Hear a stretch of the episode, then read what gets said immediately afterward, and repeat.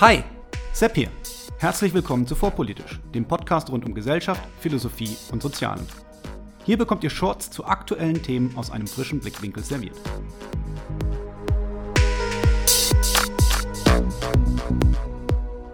Hallo und herzlich willkommen zu einer neuen Ausgabe von Vorpolitisch Meets. Heute mit Arndt Pollmann, Autor von Menschenrechte und Menschenwürde zur philosophischen Bedeutung eines revolutionären Projekts. Erschienen 2022 bei Surkamp. Hallo Arndt. Hallo Sebastian. Hallo liebe Zuhörerinnen und Zuhörer. Ja, du weißt, ich fange meine Folgen immer gleich an. Möchtest du dich unseren Hörern kurz in wenigen Worten selber vorstellen? Gern, das ist bestimmt nötig. Arndt Pollmann ist mein Name. Ich bin Professor für Ethik und Sozialphilosophie an der Alice Salomon Hochschule in Berlin. Das ist eine Hochschule insbesondere für soziale Berufe. Ich komme ursprünglich ähm, aus dem Elfenbeinturm, aus der Philosophie, aus der universitären, akademischen Philosophie, habe da promoviert und ähm, habilitiert und arbeite jetzt seit vielen Jahren insbesondere zum Thema Menschenrechte und Menschenwürde Dazu habe ich das Buch geschrieben, das Anlass unseres gemeinsamen Gesprächs ist. Und dem habe ich lange äh, gearbeitet und bin froh, dass ich es geschafft habe, ähm, gewissermaßen nebenbei, nach, äh, neben einem, einem anstrengenden auch Lehrberuf, die Gedanken dann doch einmal in Buchform zu Papier zu bringen. Ich lebe in Berlin mit einer süßen Kleinfamilie und freue mich auf das Gespräch.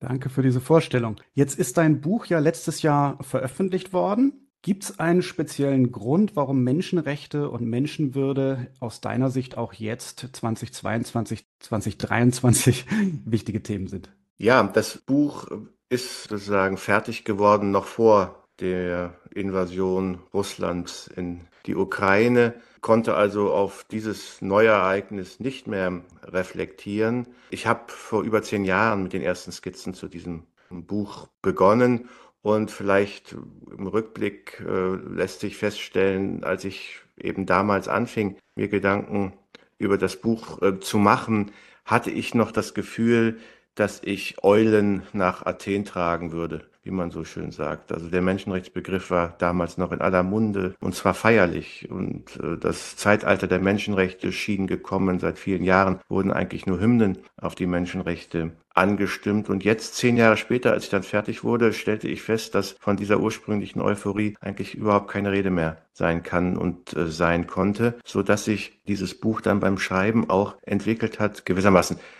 von einer Theorie eines, sagen, inzwischen international völkerrechtlich weithin anerkannten Leitideals, äh, dass es irgendwie zu rekonstruieren galt, hin zu der Erinnerung an ein fragiles historisches Erbe, das in der letzten Zeit, in den letzten Jahren wieder neuerlich unter enormem Druck ähm, geraten ist, aus Gründen, über die wir vielleicht gleich noch sprechen können. Und jetzt der Krieg ist eigentlich sozusagen nochmal ein sozusagen besonderer Anlass, dieses Erbe zu reflektieren. Man meint ja, manchmal das, das sozusagen mit dem Krieg ohnehin irgendwie so etwas wie ein Ausnahmezustand geschaffen ist. Die Brutalität des Krieges lässt es geradezu naiv erscheinen, über Menschenrechte zu sprechen. An die Stelle sozusagen des, der Menschenrechte meinen manche tritt gewissermaßen das humanitäre Völkerrecht als ein Kriegsrecht. Zudem sind die Menschenrechte sagen traditionell eher befasst mit dem Verhältnis von Staaten zu den jeweils eigenen Bürgerinnen und Bürgern und im Fall der russischen Invasion ist ja ein fremder Staat gewissermaßen in die Ukraine eingewandert. Kurzum, ähm, man meint könnte meinen, dass angesichts eines Krieges über Menschenrechte zu reden äh, naiv sei, aber natürlich gelten die Menschenrechte auch im Krieg.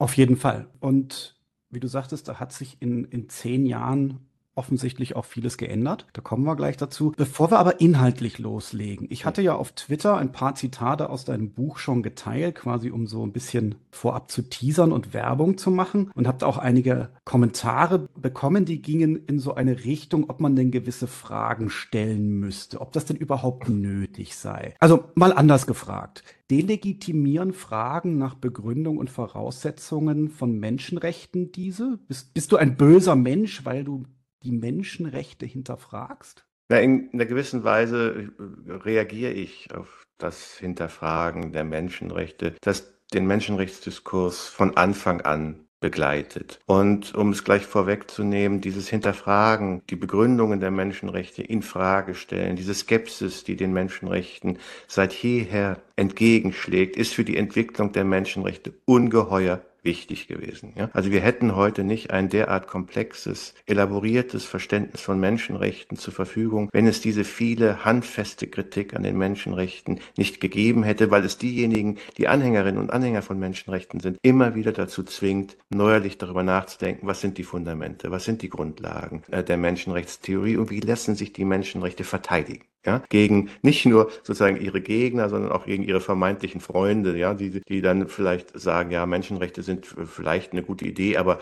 so China. Aber wir haben unser ganz eigenes Verständnis von Menschenrechten wir möchten bitte dass ihr akzeptiert, dass wir unser Verständnis von Menschenrechten hier bei uns ähm, durchsetzt. Von Anfang an ist der Menschenrechtsdiskurs von äh, Kritik sozusagen begleitet gewesen. Wenn man jetzt die Geburtsstunde, so würde ich es machen, der Menschenrechte in etwa das 18. Jahrhundert und die bürgerlichen Revolutionen, vor allem in Frankreich, in äh, sozusagen der neuen Welt, also in Nordamerika, aber auch äh, was die Revolution in Haiti angeht, äh, datiert und sehr früh schon wurde ja Kritik laut. Äh, ich nenne mal eine berühmte von Jeremy Bentham, dem Utilitarist, ja, der im Anschluss an die französische Revolution gesagt hat, also diese Idee, dass es so etwas wie natürliche Rechte gibt, ja, die auch dann gelten, wenn sie nicht in Gesetzesform vorliegend als geltend kodifiziert worden sind. Das sei Nonsense upon stills. Also Unsinn auf Stelzen. Nicht? Und also seit jeher ist eine tiefe Skepsis sozusagen, steht dem, dem Menschenrechtsdiskurs gegenüber. Und es ist ungeheuer wichtig, diese Skepsis eben nicht einfach nur abzuwehren, sondern ernst zu nehmen, weil es zu einem vertieften,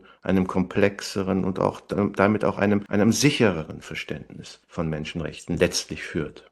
Genau, das heißt also, wir diskutieren das nicht, um Menschenrechte abzuschaffen, sondern ganz im Gegenteil, um die Basis für diese zu stärken. Und äh, du hast ja gerade schon gesagt, und so beginnt auch dein Buch, ähm, die Geschichte der Menschenrechte, die kann man so grob französische Revolution um diese Zeit verorten. Und dann hast du in deinem Buch gesagt, also du kannst grob drei Phasen der Entwicklung der Menschenrechte so historisch nachvollziehen. Magst du das mal für unsere Hörer so ein bisschen darlegen? Ja, also ich äh, beginne mit einer sogenannten Standarderzählung der Menschenrechte, die immer wieder erzählt wird, nachdem sagen die Menschenrechte im Wesentlichen im 18. Jahrhundert begonnen worden sind. Dann gibt es so eine zweite Phase der Entwicklung der Menschenrechte im 19. Jahrhundert. Und dann gibt es, wenn man so will, einen tiefen Bruch, den zivilisationsethischen Bruch, für den heute das Jahr 1945 steht. Ja, also die beiden Weltkriege einerseits, der insbesondere von Nazi-Deutschland ausgehende Totalitarismus und Faschismus, andererseits haben dann nochmal zu einem tiefgreifenden Wandel im Nachdenken über Menschenrechte geführt. Ich würde jetzt vielleicht der Kürze wegen sagen, es gibt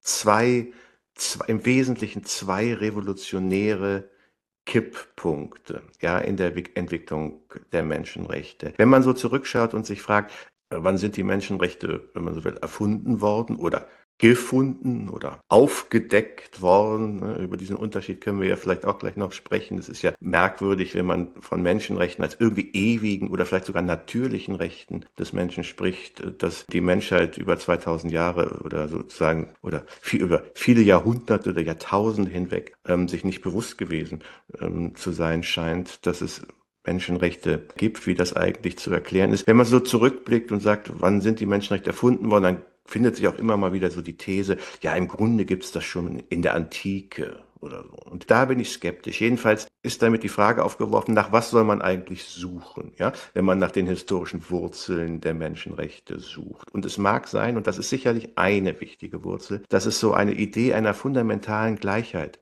aller Menschen schon sehr lange, vielleicht schon 2500 Jahre und vielleicht auch in allen denkbaren Religionen und Kulturen gibt. Aber das reicht nicht um von Menschenrechten sprechen zu können. Es gibt zwei entscheidende historische Brüche. Das eine, würde ich sagen, sind die Revolutionen des 18. Jahrhunderts und das andere ist das Jahr 1945. Mit den bürgerlichen Revolutionen des 18. Jahrhunderts verändert sich die Art und Weise, das legitimationsstiftende Verhältnis von Herrschenden zu den Beherrschten zu denken. Ja, also mit der französischen Revolution, mit dem sozusagen Unabhängigkeitskriegen und den, der, sozusagen den Revolutionen in Nordamerika, auch mit der haitianischen Revolution, setzt sich allmählich ein Denken durch, dass die dass die Herrschenden den Beherrschten gegenüber rechenschaftspflichtig sind bei dem, was sie tun. Das ist eine vergleichsweise neue, historisch neue Idee, aus der sich allererst diese Idee, dass wir als Beherrschte gegenüber denen, die herrschen, ganz bestimmte Rechte haben, die die nicht verletzen dürfen, sozusagen allererst ergibt. Das ist der erste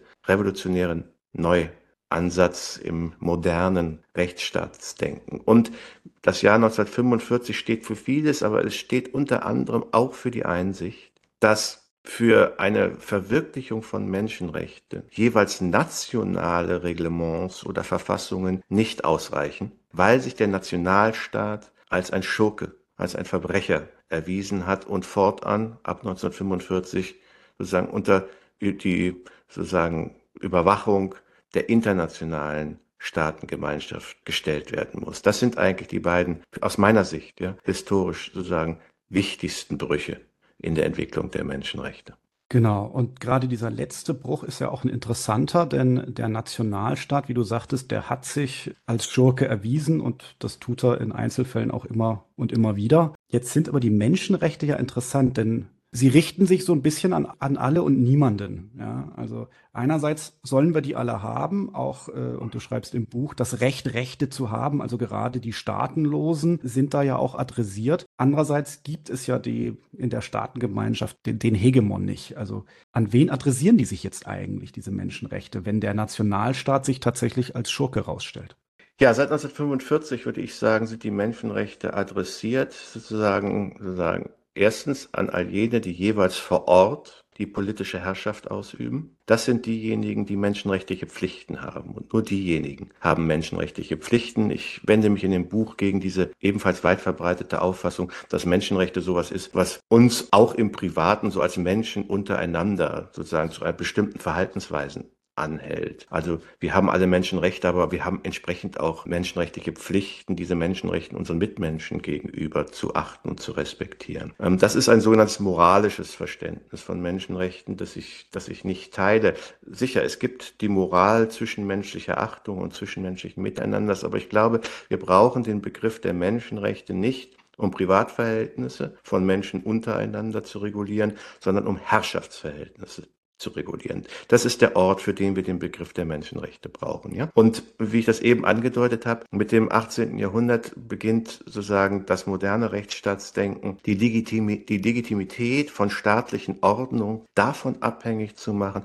dass diejenigen, die dieser Ordnung unterworfen sind, ja, dem Handeln jener, die diesen Staat oder die staatliche Ordnung repräsentieren, prinzipiell jedenfalls zustimmen können tun sie nicht immer und dann können sie protestieren und manchmal dürfen sie auch Widerstand leisten oder manchmal zivilen Ungehorsam und so. Vielleicht kommen wir da ja auch noch zu, weil das so sozusagen Anhaltspunkte zur, zur, zur heutigen Situation sind. Aber, aber dass diejenigen, die herrschen, ja, den Beherrschten gegenüber rechenschaftspflichtig sind, das ist die zentrale Idee der Menschenrechte. Wir sind nur bereit als Beherrschte, ja, die Macht über uns oder die Herrschaft über uns an sagen die Herrschenden zu delegieren, wenn diese uns im Gegenzug versprechen, ganz bestimmte grundlegende Rechte nicht zu verletzen. Das ist das Gedankenexperiment, würde ich sagen, das hinter, der, hinter, dem, hinter den Menschenrechten besteht. Und wie gesagt, im zweiten Schritt nach 1945 stellen wir fest, der Staat erweist sich als Schurke. Er muss international überwacht werden und wir schaffen fortan ein heute wieder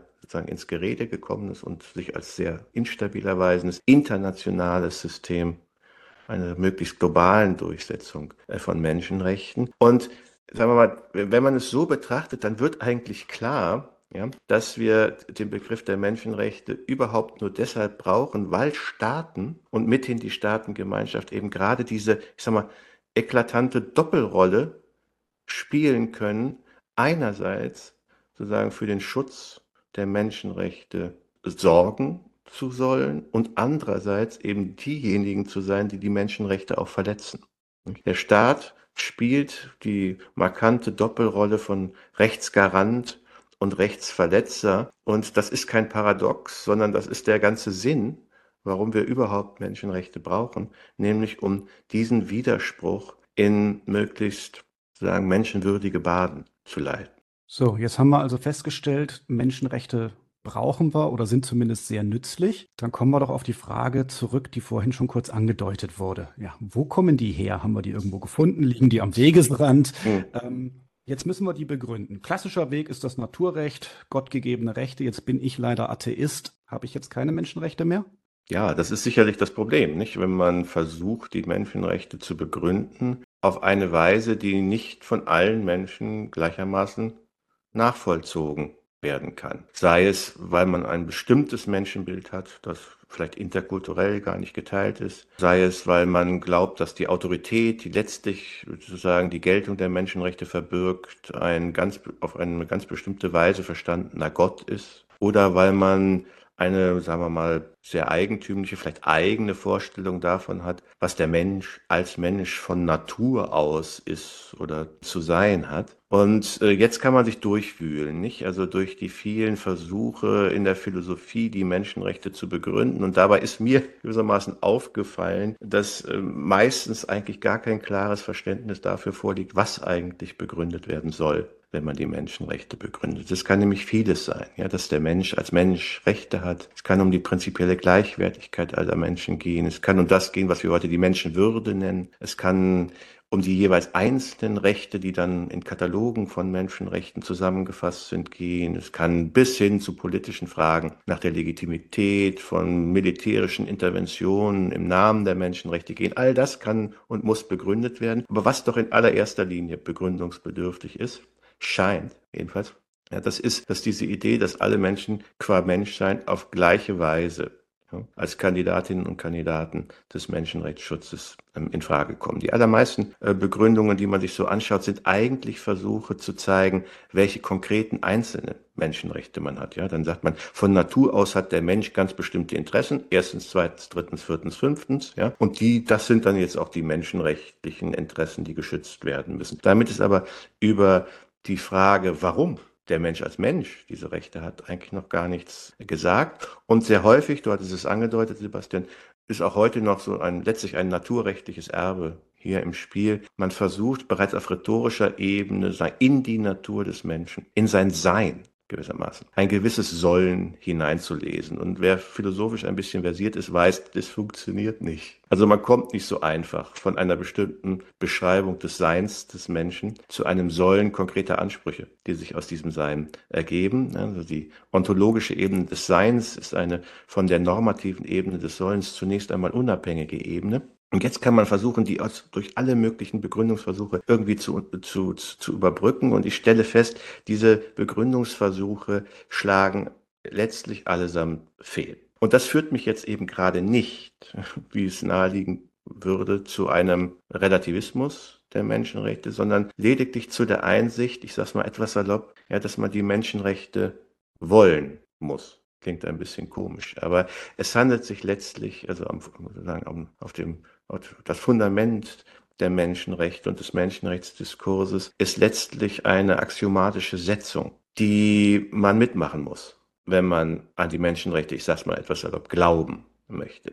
Die Menschenrechte lassen sich nicht letzt begründen. Auch wenn es schön wäre, dass ich jetzt, sagen wir mal, wenn ich ein Buch geschrieben hätte, ja, das sozusagen eine Letztbegründung der Menschenrechte enthält, dass jetzt irgendwie Gegnerinnen und Gegner der Menschenrechte, irgendwelche, irgendwelche Diktatoren, ja, so, so, so, so lesen und beim Lesen von Pollmann sich dann sozusagen mit der Hand auf die Stirn schlagen und sagen, jetzt habe ich es endlich kapiert, ja, wie die Menschenrechte letztbegründet sind. Das wird nicht funktionieren, ne? sondern die, also sagen, das eigentliche Fundament der Menschenrechte ist die Entscheidung, Entscheidung, den Menschen als Menschen und zwar auf gleiche Weise als Kandidat oder Kandidat der Menschenrechte zu betrachten. Und die allermeisten Begründungsversuche machen diese Setzung unausgesprochen immer schon. Ohne sie eigens nochmal auszuweisen, so versuche ich sozusagen im ersten Drittel äh, meines Buches zu zeigen. Also der Versuch, in die Natur des Menschen so etwas wie Ansprüche hineinzulesen, ist aus meiner Sicht zum Scheitern verurteilt. Deswegen würde ich auch niemals oder nicht mehr von natürlichen Rechten des Menschen sprechen, aus unterschiedlichen Gründen. Wenn man sich zum Beispiel mal ja, die Liste der heute gültigen Menschenrechte anguckt, dann stellt man fest, ja, okay, da ist ein Recht auf Leben, da ist ein Recht auf körperliche Unversehrtheit und so weiter drauf. Und da wird man sagen, das scheinen schon so ziemlich oder auf einen angemessenen Lebensstandard, auf, auf Ernährung oder vielleicht auf Wasser, ja. Das scheinen so existenzielle Bedürfnisse des Menschen zu sein, die irgendwas mit der Natur des Menschen zu tun haben. Aber da gibt es auch eine gerecht, ein Recht auf Gewerkschaftsgründung oder auf das Post- und Fernmeldegeheimnis und auch sozusagen Rechte auf Meinungsfreiheit und politische Beteiligung. Welchen Sinn soll der Begriff, das Adjektiv natürlich haben, wenn man sagt, das seien natürliche Rechte? Will man damit behaupten, die habe man schon ein Recht auf Gewerkschaftsgründung schon im Naturzustand gehabt, ein Recht auf Post- und Fernmeldegeheimnis Einsatz. Die Menschenrechte auf der inhaltlichen Ebene zeigen schon an, das sind sozusagen rechtliche Ansprüche, die wir nicht von Natur aus haben, sondern die sich allererst deshalb und dann ergeben, wenn wir sozusagen politisch organisiert in Herrschaftsverhältnissen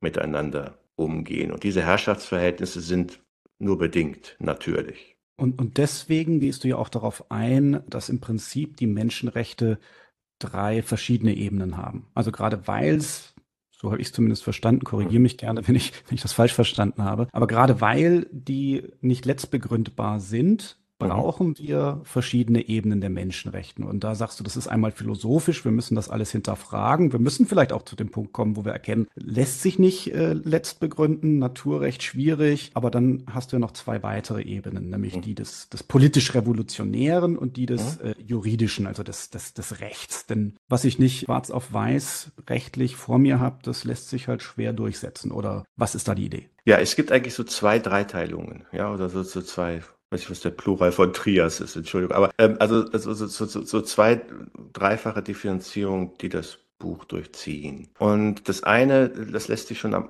am Aufbau des Gesamtbuchs gewissermaßen ablesen, das aus drei Teilen besteht. Ich gehe im ersten Teil, wenn man so will, philosophisch begrifflich grundlegend vor und versuche mir die zentralen Begriffe und Grundideen des Menschenrechtsdiskurses, insbesondere die Idee der Gleichheit und dann daraus oder damit eng verknüpft diese Idee ein, dass es sich bei den Menschenrechten um universell gültige Menschenrechte handelt, genauer anzuschauen. Was bedeutet das alles, sozusagen, wer ist damit im Boot und äh, wer nicht, das, darum geht es im, im, im ersten Teil. Der zweite Teil des Buches handelt von sozusagen politischen Funktionsbestimmungen. Da gehe ich der Frage nach, wozu brauchen wir die Menschenrechte eigentlich? Und das hatten wir jetzt verschiedene schon angedeutet, nämlich dazu, politische Herrschaftsverhältnisse zu regulieren. Und das verfolge ich gewissermaßen vom revolutionären Entstehungsort der Menschenrechte, sozusagen nicht so sehr historisch, sondern systematisch, nicht? Also in der, in einer bestimmten Weise auf moderne Art Herrschaftsverhältnisse zu denken, bis hin zur internationalen Ebene und der Frage, was bedeutet bedeutet das jetzt eigentlich für eine sogenannte menschenrechtliche Weltinnenpolitik auf Ebene der Vereinten Nationen? Und im dritten Schritt dann, das ist, wenn man so will, das, was Philosophinnen und Philosophen als drittes machen können. Nicht, also ich bin ja kein Jurist, ich bin sozusagen kein Soziologe der Menschenrechte, ich habe auch bin auch kein Politologe, der sich eher mit den sozusagen institutionalen Rahmenordnungen und Rahmenhandlungen befasst, bin auch kein Pädagoge der Menschenrechte, der sich Menschen, Menschenrechtsbildung befasst, sondern befasse mich damit als Philosoph und Erstens Begriffsklärung, zweitens Funktionsbestimmung und drittens, nun nenne ich es Inhaltsbestimmung. Welche Rechte im Einzelnen haben wir eigentlich und wie ergeben sie sich sozusagen aus dem, was ich vorher dargelegt habe? Und da, insbesondere da spielt der Begriff der Menschenwürde, äh, dem heute so eng mit den Menschenrechten verknüpft ist, die entscheidende Rolle. Das ist die eine Dreiteilung. Die andere Dreiteilung liegt dazu etwas quer und die hast du gerade bezeichnet. Ist, das ist die Einsicht, dass die Menschenrechte immer schon sozusagen im Begriff selbst, ja. Eine, manche nennen es moralisch, aber ich nenne es sozusagen vorstaatliche Dimension, eine juridische Dimension und eine politische Dimension haben. Und dass es da in einer gewissen Weise auch eine Arbeitsteilung zwischen diesen Arten, drei Arten von Betrachtungen gibt. Das Thema Menschenrechte könnte ja eigentlich gar nicht besser passen zum, zum, zum Titel oder zum Namen deines Podcasts, nicht Sebastian? Vorpolitisch, äh, weil man den Menschenrechten ja gerade nachsagt, dass die so etwas wie eine vorpolitische Geltung haben. Was meint man? Die gelten auch dann, ja, wenn die konkreten politischen Herrschaftsverhältnisse, in denen man lebt, sie nicht akzeptieren. Also die Menschenrechte müssen den staatlichen Ordnungen in einer gewissen Weise vorangehen oder schon vorher irgendwie als gültig sozusagen betrachtet werden können, um bestimmte Herrschaftsverhältnisse zu kritisieren, dafür, dass sie die Menschenrechte missachten oder mit Füßen treten oder gar nicht in ihren Verfassungen berücksichtigen. Das bezeichnet man manchmal als vorpolitische Dimension der Menschenrechte. Andere nennen das die moralische Dimension der Menschenrechte. Ich nenne es die vorstaatliche äh, Dimension der Menschenrechte, weil ich davon ausgehe, dass die Menschenrechtsidee durch und durch von vornherein politisch ist, ja, aber sozusagen noch nicht sozusagen oder nicht erst dann, wenn man will, in Geltung tritt, wenn ein Staat vorhanden ist, sondern sozusagen eine Idee ist, die man in den imaginären Akt der Staatengründung schon mit einbringt oder wenn man das, wenn man Herrschaftsverhältnisse auf moderne Weise denkt. Aber das ist jetzt so, wenn man so will, die Idee und diese Idee braucht eine Realität. Das heißt, die, diese, diese, diese, wenn man so will, vorstaatlich, vorpolitische Idee der Menschenrechte muss ja gewissermaßen eine Realität äh, erlangen, damit wir uns als Bürgerinnen und Bürger darauf berufen können. Und dafür sind zwei Dinge nötig. Ne? Erstmal sozusagen ein politischer Prozess des Kampfes für die Menschenrechte unter Bedingungen von Herrschaft, in denen die Menschenrechte nicht geachtet werden. Und man kann, glaube ich, zeigen, dass die, dass die Geschichte der Menschenrechte ein langanhaltender Kampf so gegen die Diskriminierung vormals marginalisierter Gruppen sind, die entweder gar nicht oder nicht vollständig als Menschen von staatlicher Seite aus geachtet oder einbezogen oder inkludiert worden sind. Ein Prozess, der unabgeschlossen ist, weiterhin anhält und vielleicht können wir nachher nochmal ausblickhaft sozusagen auf die auf so aktuelle Debatten schauen. Aber die Menschenrechte müssen erkämpft werden und wenn es, wenn sie nicht erkämpft werden, gibt es sie auch in einer gewissen Weise nicht. Und es gibt sie auch dann oder erst dann, wenn man so will, auf verlässlich einklagbare Weise, wenn Herrschaftsverhältnisse so anhalten und so lange unter politischen Druck gesetzt worden sind, dass diese Herrschaftsverhältnisse nachgeben und anfangen, die Menschenrechte oder sich zu den Menschenrechten zu bekennen und sie zunehmend dann eben auch in Recht, also in Gesetzesform zu gießen. Und das ist, wenn man so will, die juridische, rechtliche, im engeren Sinne Dimension der Menschenrechte. Und ich glaube, dass man in den Menschenrechtsbegriff diese drei Dimensionen immer schon von vornherein hineindenken muss. In etwa so, dass man sagt, die Menschenrechte haben eine vorstaatliche Geltungsdimension. Sie haben von Beginn an den Anspruch, ja, zu verfassungsrechtlichen Schutzgarantien zu werden. Das passiert aber nur sozusagen, wenn sie auch auf dem Wege eines, eines politischen Kampfs, Kampfes gegen Diskriminierung, gegen schwere Formen von Diskriminierung mit der Zeit erkämpft und dann auch institutionalisiert und durchgesetzt worden sind oder wären im Konjunktiv. Wir sind ja noch nicht so weit. Genau, es ist ja ein fortwährender Prozess und auch ein imperfekter Prozess. Das hat man den Menschenrechten ja auch vorgeworfen, dass man mhm. gesagt hat, ja, ne, also alle Menschen, aber mit alle Menschen waren dann die Frauen nicht mit gemeint, die Kinder nicht mit gemeint. Ganz am Anfang waren auch Männer, die gewisse Besitzstände nicht hatten, nicht mit gemeint. In den USA waren die Sklaven exkludiert. Die Dimension des alle und alle gleich, hattest du ja schon angesprochen, die ist ja äh, immer und immer wieder de facto verletzt worden. Wie, wie geht man damit um, wenn man so eine hehre Idee hat, die aber eigentlich noch nie zu 100 Prozent irgendwo wirklich ihren eigenen Ansprüchen gerecht werden konnte? Muss ich in zwei Teilen antworten. Ist ja zunächst einmal gewissermaßen verrückt wenn man im historischen Rückblick sieht, dass da die Revolutionäre, ich sag mal jetzt in Frankreich oder so, ja, äh, sich die Menschenrechte auf die Fahnen geschrieben haben als Rechte aller Menschen und sich gleichzeitig offenbar nicht bewusst gewesen sind, dass sie selbst damit nicht alle Menschen gemeint haben. Du hattest es angedeutet, Frauen, Landbevölkerung oder jetzt in, in, in der neuen Welt, in Nordamerika, Sklavinnen und Sklaven, Kinder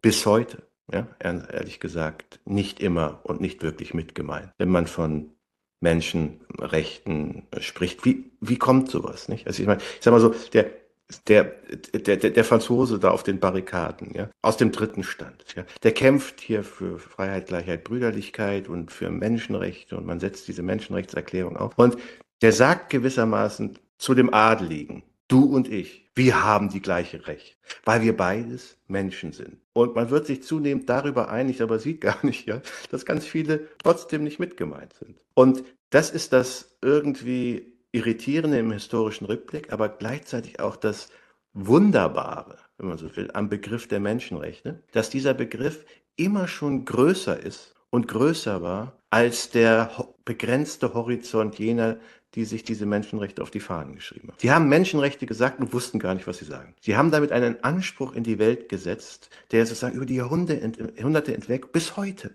uneingelöst ist. Weil mit dem Begriff der Menschenrechte eben schon auf terminologischer Weise, auf Ebene gesetzt ist, dass das Rechte der Menschen oder Rechte des Menschen im Singular sind. Und insofern ist der Kampf um Menschenrechte, hat der so eine in die Zukunft sozusagen gerichtete, transzendierende Kraft. Ja? Er übersteigt immer schon den begrenzten Horizont derer, die gerade politisch streiten. Ähm, und selbst diejenigen, die sich heute als Universalistinnen und Universalisten des Menschenrechtsschutzes begreifen, kann man sehr schnell mit der einen oder anderen Frage in Verlegenheit bringen, wenn man sie zum Beispiel fragt, was ist mit den Rechten der Menschen zukünftiger Generationen? Oder auch, was ist mit den Rechten von Menschen im Mutterleib? Da werden wir sehr schnell Streit bekommen, ob die eigentlich jetzt zum vollen Menschenrechtsschutz dazugehören oder nicht. So. Und bis heute, wie gesagt, um nur um das anzudeuten, nicht? Das ist sozusagen dieser Prozess der Inklusion, der sich natürlich auf der politischen Ebene jetzt zum Beispiel zeigt. Ähm, was folgt eigentlich daraus, dass wir diejenigen, die hierher migrieren, äh, auf menschenrechtliche Weise egalitär zu behandeln haben? In einem starken Sinne für unsere politische Gemeinschaft, nicht? Also, das sind natürlich die Streitpunkte, die wir heute äh, mit diesem Anspruch haben. Und jetzt hattest du ja gefragt, also was macht das eigentlich mit einem, nicht? Wenn man so an diese hehre Idee glaubt und immer wieder feststellt, mein Gott, der, der Horizont jener, die für Menschenrechte, selbst, selbst der Freundinnen und Freunde von Menschenrechten ist, ist, ist begrenzt. Und jetzt gibt es so zwei Perspektiven. Nicht?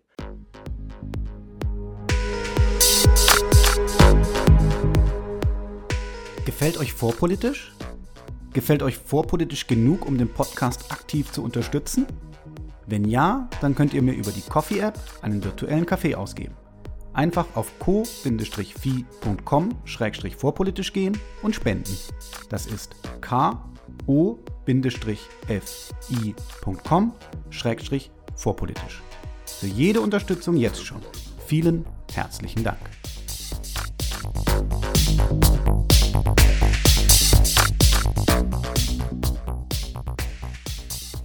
Also man kann natürlich auf das Ideal schauen und verzweifeln darüber, wie weit wir noch von der Verwirklichung dieses Ideals entfernt sind. Oder wir schauen 300 Jahre zurück und fragen uns, wow, was hat sich da schon alles getan? Okay, unzureichend und so weiter. Und wir müssen die Vereinten Nationen umbauen und so weiter und reformieren und so. Es gibt noch viel zu tun und so. Aber, aber wie weit sind wir zumindest mit diesem Gedanken, dass alle Menschen als Menschen gleiche Rechte haben, schon gekommen, wohl wissend, dass noch ein weiter Weg zu gehen ist. Ja? Also da würde ich immer, immer eher empfehlen, versetzen wir uns in Situationen oder auch in die Lage, von Menschen, die heute unter massiven Menschenrechtsverletzungen leiden. Das kann einen ja auch verzweifeln lassen. Und gleichzeitig gibt es aber das Instrumentarium der Menschenrechte. Und wir können froh sein, dass es das gibt, weil, weil es uns ermöglicht, bestimmte politische Herrschaftsverhältnisse zu, zu kritisieren. Und deswegen bin ich auch ganz nervös, ja, wenn man, wenn, wenn man heute leichtfertig so auch im akademischen Betrieb so mit dieser Idee der Menschenrechte spielt. Ja, das ist so eine Erfindung des Westens und so weiter. Könnt ihr ja machen und so weiter. Aber es ist sozusagen eine Zumutung, diese Ansprüche auf den Rest der Welt übertragen zu wollen. Auch diese Kritik ist ernst zu nehmen, aber die, diese Abgesänge, diese auch akademischen Nekrologe, die heute mal wieder überall auf die Menschenrechte zu hören sind, die machen mich schon sehr nervös. Sie tun jedenfalls den Opfern weltweiter Menschenrechtsverletzungen keinen Gefallen.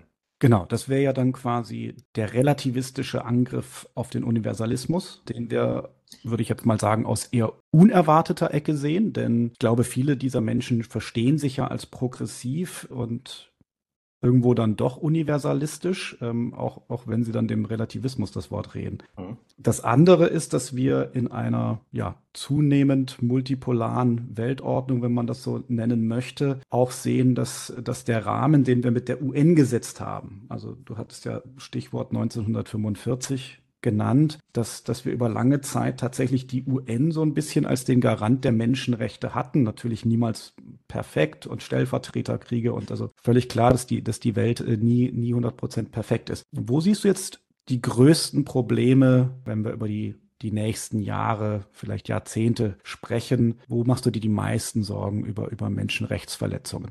Ja, das ist natürlich puh, eine schwerwiegende, große Frage. Insbesondere auch deshalb, weil ich mich mit Prognosen, gerade auch mit so politischen Prognosen, immer schwer tue. Aber man kann natürlich jetzt auf die Welt, so wie wir sie jetzt haben, schauen und sich fragen, was sind gewissermaßen die aktuellen, die massiven Probleme. Und da drängt sich natürlich jetzt in unserer Perspektive auf, dass äh, was mit dem russischen Angriffskrieg auf die Ukraine jetzt seit ähm, Februar 22 vor sich geht und die damit verknüpfte Gefahr, dass die mühsam errungene, auch internationale Friedensordnung sich nicht nur als brüchig, sondern als im Grunde nachhaltig angeknackst oder vielleicht sogar zerstört erweisen könnte. Nicht? Die Vereinten Nationen, von denen du eben sprachst, die sind ja 1945 eigentlich mit zwei Kernanliegen gegründet worden. Das eine ist internationale Friedenssicherung. Und das zweite, sozusagen, internationaler Menschenrechtsschutz. Das sind ja zunächst einmal zwei verschiedene äh, Kernanliegen, von denen man damals glaubte, dass die zusammengehören, ja.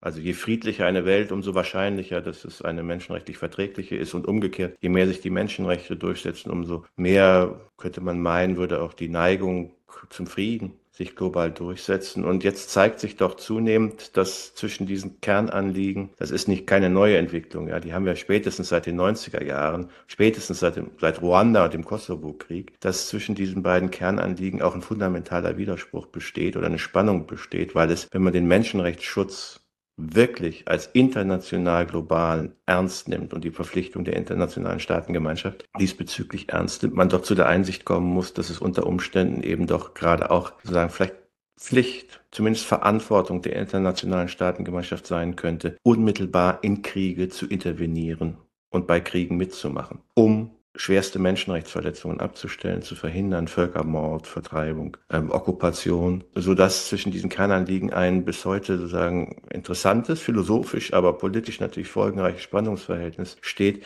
was die Vereinten Nationen einfach mit der Frage konfrontiert, wie gehen wir damit jetzt eigentlich um? Und zwar insbesondere dann, wenn wir feststellen, dass die wichtigsten Entscheidungen in den Vereinten Nationen ähm, vom sogenannten Sicherheitsrat zu treffen sind, in denen jetzt Großmächte sitzen, die ein Vetorecht haben und auch die Großmächte sind, die vielleicht die größten Gefahren aktuell, zukünftig, aber im Grunde auch in der Vergangenheit, wenn wir an die Vereinigten Staaten denken, für bewaffnete Konflikte sind. Ja, das ist sicherlich ein unglaublich großes, großes Problem, das eigentlich nur durch eine grundlegende Reform der Vereinten Nationen zu bearbeiten wäre, von der im Moment nicht abzusehen ist, wie illusorisch ja, dieser Wunsch ist, ähm, die Vereinten Nationen zu reformieren.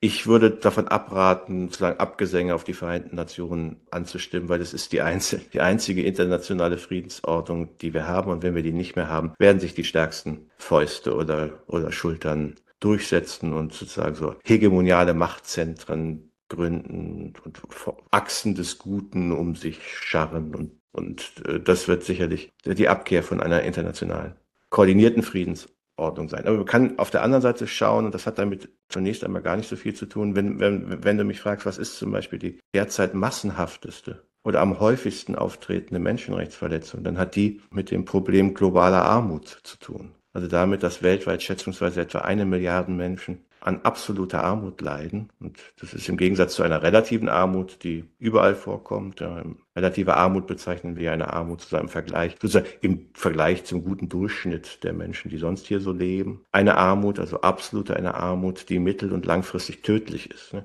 Also eine Armut, an der man stirbt. Und die Menschenrechte haben sich ja unter anderem auf die Fahnen geschrieben, auch die globale Armut sozusagen zu beseitigen. Und das ist eine riesengroße zweite Aufgabe. Und die Schwierigkeiten, die wir auch im Zusammenhang der sich verschlimmernden Klimakatastrophe jetzt mit Migrationsströmen, mit Flucht, Vertreibung ähm, in den nächsten Jahrzehnten haben werden, ist sicherlich so eine, ein drittes großes oder ein dritter großer Problemkomplex, der, der uns um die Ohren fliegen könnte. Ne? Allerdings, gerade was du da sagtest mit der mit der Milliarde der, der Allerärmsten, da gibt es ein sehr gutes Buch, The Bottom Billion, also die Milliarde mhm ganz unten. Ich habe jetzt den Autor vergessen. Ich werde es auf Twitter äh, verlinken. Gut, gut. kenne ich das, ja. Hm. Das, äh, das zeigt, wie schwer es auch ist. Also das eine sind natürlich die Ansprüche. Also die UN möchte das senken und ich, ich nehme nehme ihr das auch ab, ja. Also andererseits zeigt dieses Buch auch sehr stark, wie schwierig diese Aufgaben ist, welche, hm. welche Schwierigkeiten wir haben, da wirklich, äh, da wirklich ranzugehen. Du sagtest auch, diese Verantwortung der Weltgemeinschaft. Ich kann mich erinnern, das war ja genau so Ende der 90er, als ich mein Philosophiestudium angefangen habe. Da war die spannendste Frage der praktischen Philosophie die Responsibility to Protect, das Versagen der Blauhelme in Ruanda. Die Frage, sollte man äh, Restjugoslawien oder im zerfallenden Jugoslawien oder wie man es nennen möchte, eingreifen?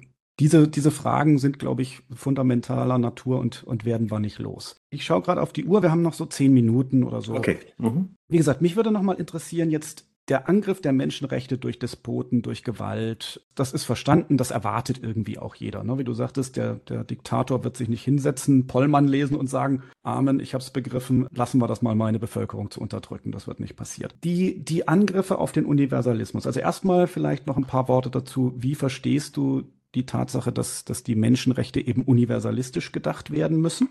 Mhm. Und wie gesagt, das Zweite, wie gesagt, ich finde, es gibt so einen Angriff aus dem Elfenbeinturm und den finde ich wie gesagt, sehr spannend, weil, ja, weil er eigentlich aus einer unerwarteten Ecke kommt. Siehst du das auch so?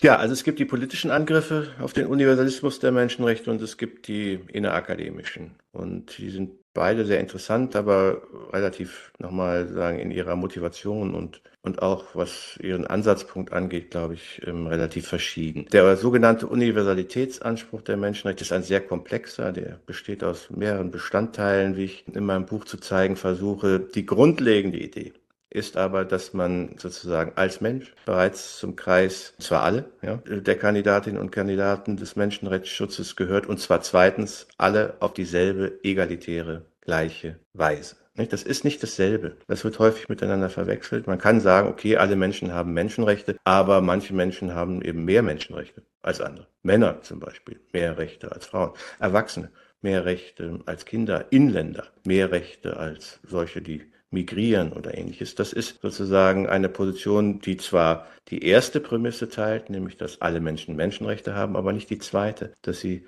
das alle auf die gleiche Weise haben. Und ich glaube, wer diese beiden, denn es einmal eine Prämisse, das andere mal ein Axiom sozusagen der Gleichheit nicht teilt, ja, die muss man nicht teilen. Aber wer diese beiden Prämissen nicht teilt, teilt im Grunde auch das moderne Menschenrechtsdenken nicht, äh, sondern versucht, den Universitätsanspruch der Menschenrechte, zu dem dann auch noch gehört, aber die Zeit haben wir jetzt nicht, diese Idee der Unverlierbarkeit, der Unveräußerlichkeit, der Unteilbarkeit und der Fundamentalität, das sind so Begriffe, die ich im Weiteren auch noch eräußere, aber belassen wir es mal zunächst bei diesen beiden sehr grundlegenden Ideen. Alle, und zwar alle auf die gleiche Weise. Und es gibt jetzt zwei Arten, diesen Universitätsanspruch ähm, sozusagen in Frage zu stellen. Entweder, so nenne ich es, fundamental oder fundamentalistisch. Dann bestreitet man schon These 1, ja, dass alle Menschen überhaupt dazugehören. Und zweitens, das nenne ich relativistisch, man relativiert den Anspruch der Menschenrechte, man akzeptiert ihn grundlegend, okay, alle Menschen gehören dazu, aber nicht alle auf die gleiche Weise. Verbrecher zum Beispiel nicht so wie Menschen, die sich wohlverhalten, Kinder nicht so wie Erwachsene, Frauen nicht so wie Männer und so weiter.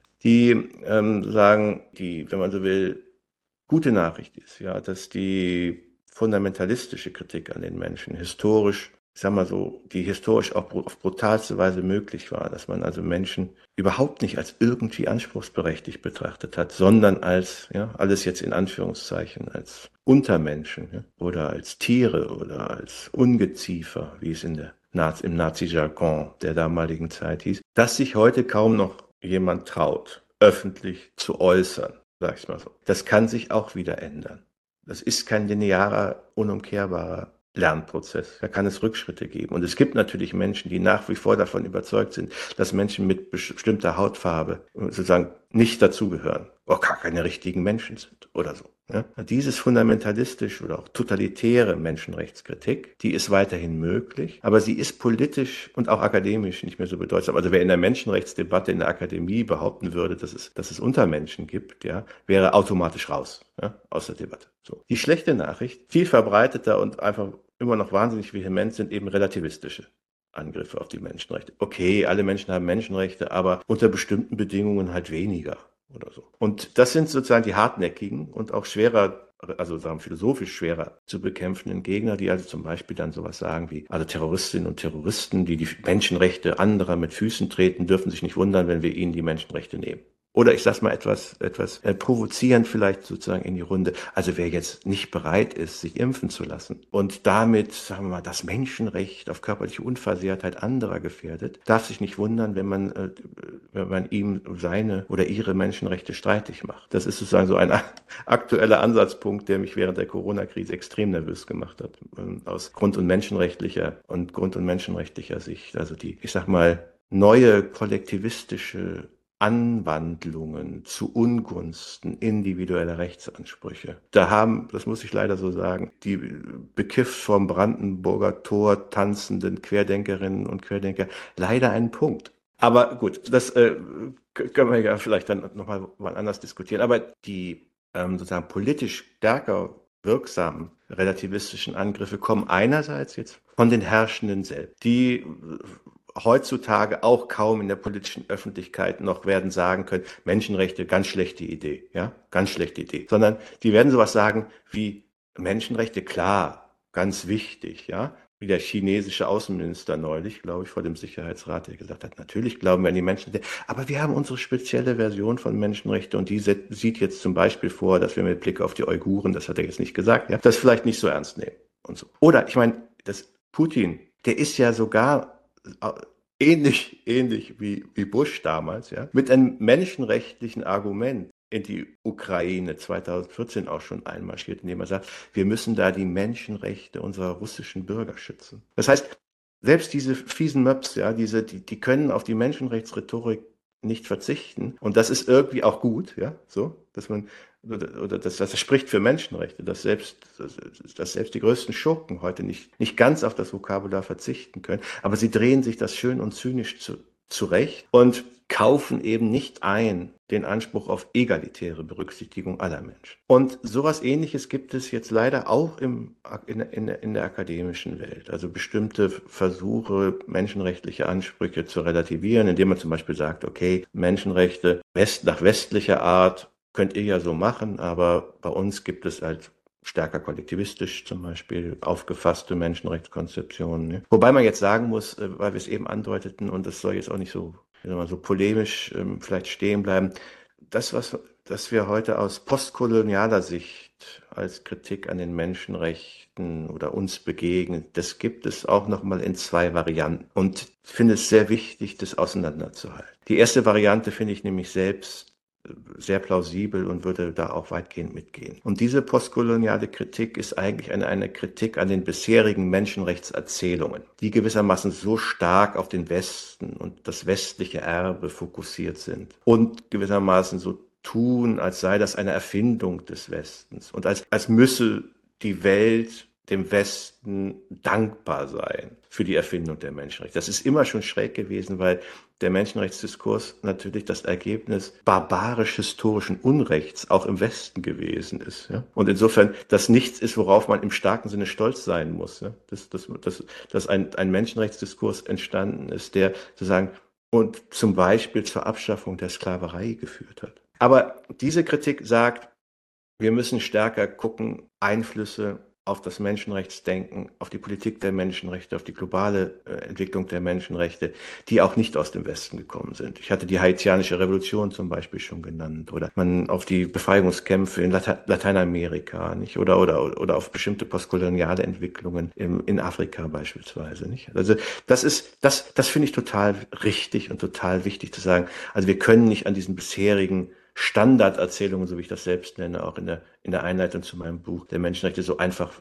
festhalten. Die andere postkoloniale Kritik geht halt weiter und sagt, weil die Menschenrechte, die, die, die, die nimmt im Grunde die These, dass es sich um eine westliche Erfindung äh, handelt, auf und sagt, gerade weil es sich um eine Erfindung des Westens handelt, müssen wir diese Idee ablehnen. Das ist jetzt ein bisschen überspitzt, so platt begegnet einem diese Kritik meist nicht. Aber das ist eigentlich der Impetus dahinter. Es ist also eine grundlegende Skepsis gegenüber den Menschenrechten als solchen, weil sie ein westliches Erbe sind oder zu sein scheinen. Ich glaube nicht, dass das stimmt, ja. Es gibt wichtige historische Quellen im Westen und so weiter. Und natürlich gibt es auch einen Missbrauch der Menschenrechte von Seiten der westlichen Politik, den man kritisieren kann und, und kritisieren muss. Aber man sollte das nicht den Menschenrechten zur Last legen. Aber das ist, glaube ich, wichtig, um mal sozusagen auseinanderzuhalten, wenn man so hört, postkoloniale Kritik an den Menschenrechten. Das können zwei sehr verschiedene Arten von Kritik sein. Dann vielleicht als letzte Frage, weil mir begegnet dieses Argument ja primär in der Form, dass man sagt, historisch, und da hatten wir ja auch schon drüber gesprochen, wurden diese Menschenrechte nicht allen gleichermaßen zuteil.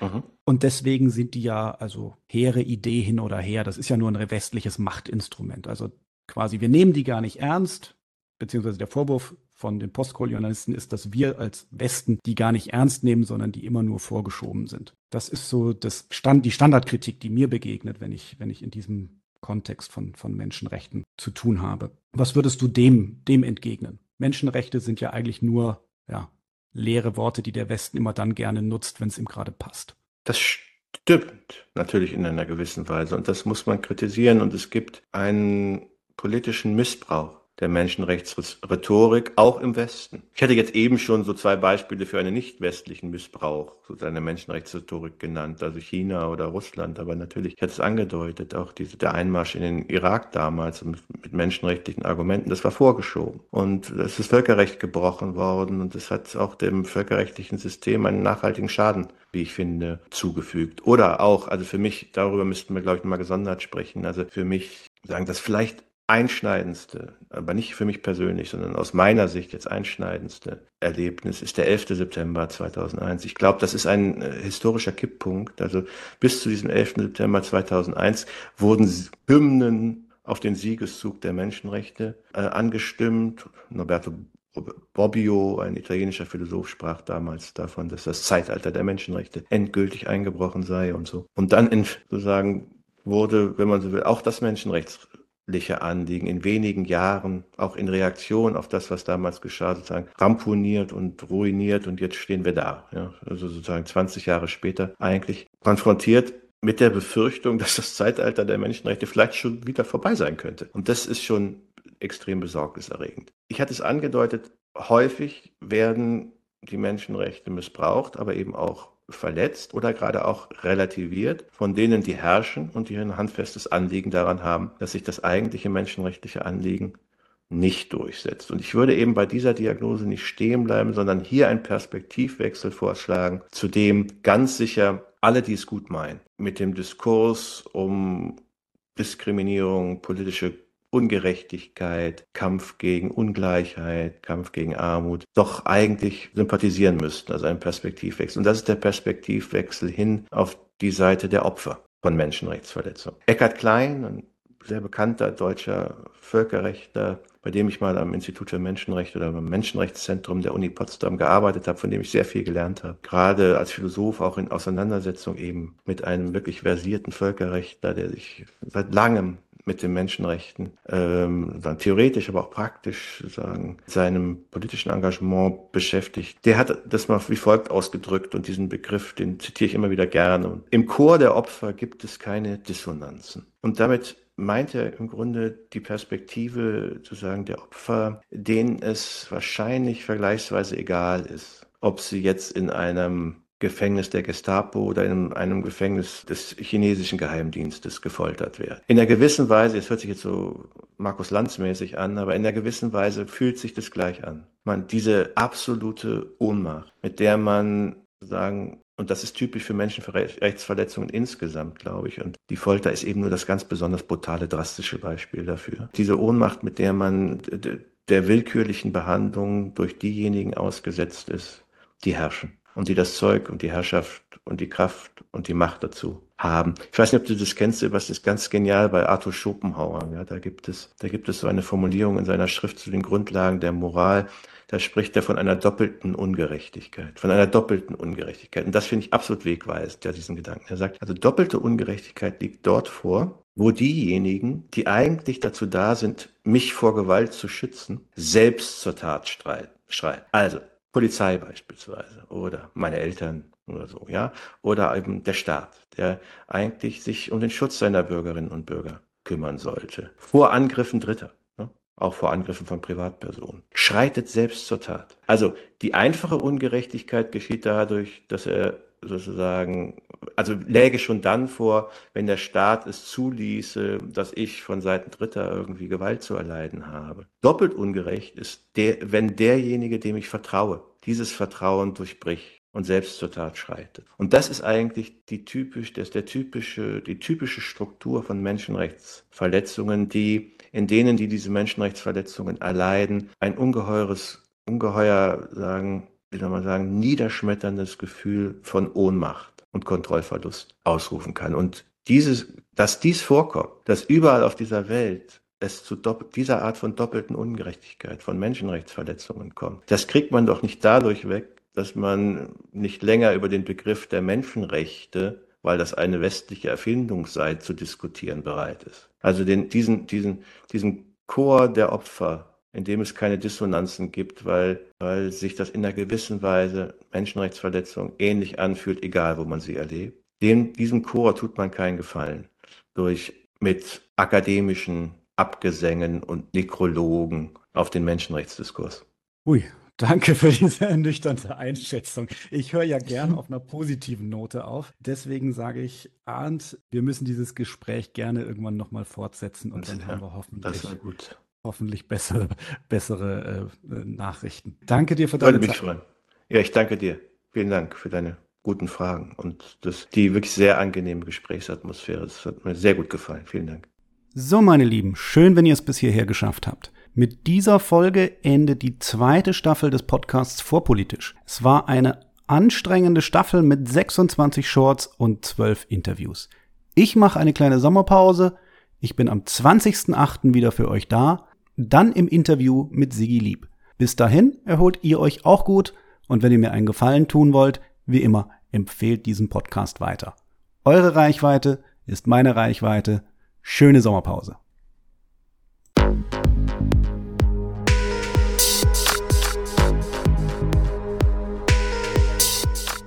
Hier endet eine weitere Episode von Vorpolitisch, dem Podcast rund um Gesellschaft, Philosophie und Soziale. Vielen Dank für eure Zeit.